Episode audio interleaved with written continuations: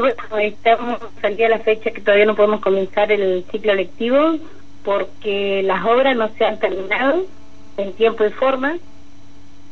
Eh, tenían pactado terminarla para el 2 de febrero y, no, y recién están comenzando con la obra. ¿Y, qué obras tenían que hacer?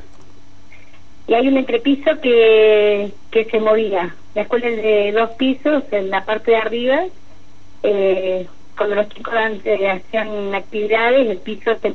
Desde el principio la señora Villancalar dijo que no, que no, corrían riesgo, trajo una arquitecta eh, que nunca quiso poner una firma, eh, dijo que eso estaba habitable, después mandaron otro, otro arquitecto y dijeron que no, que, que esa escuela, que esa parte eh, tenía movimientos, o sea, había peligro de derrumbe.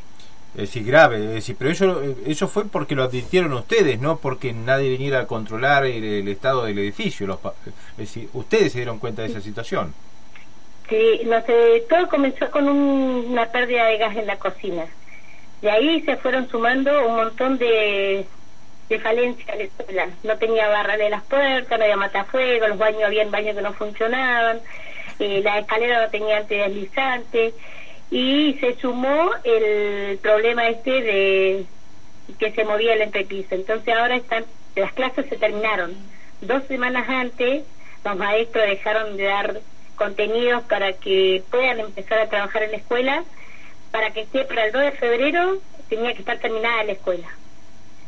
Eh, resulta que para mediados de febrero me llegan unas fotos, las cuales yo empiezo a mandarle a los papás, que más o menos estamos en la comisión de, de padres, y eh, fueron a, fuimos a contratar y sí, eh, recién estaban comenzando la obra con dos personas nada más.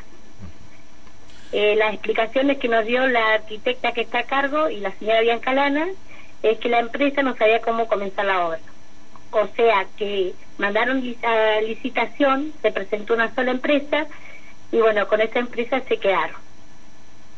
Eh, durante las vacaciones ningún no hubo personal prácticamente trabajando ahí, porque vecinos de ahí de la zona, padres de la escuela, eh, desmintieron esa, par, eh, esa versión de que trabajaron durante todas las vacaciones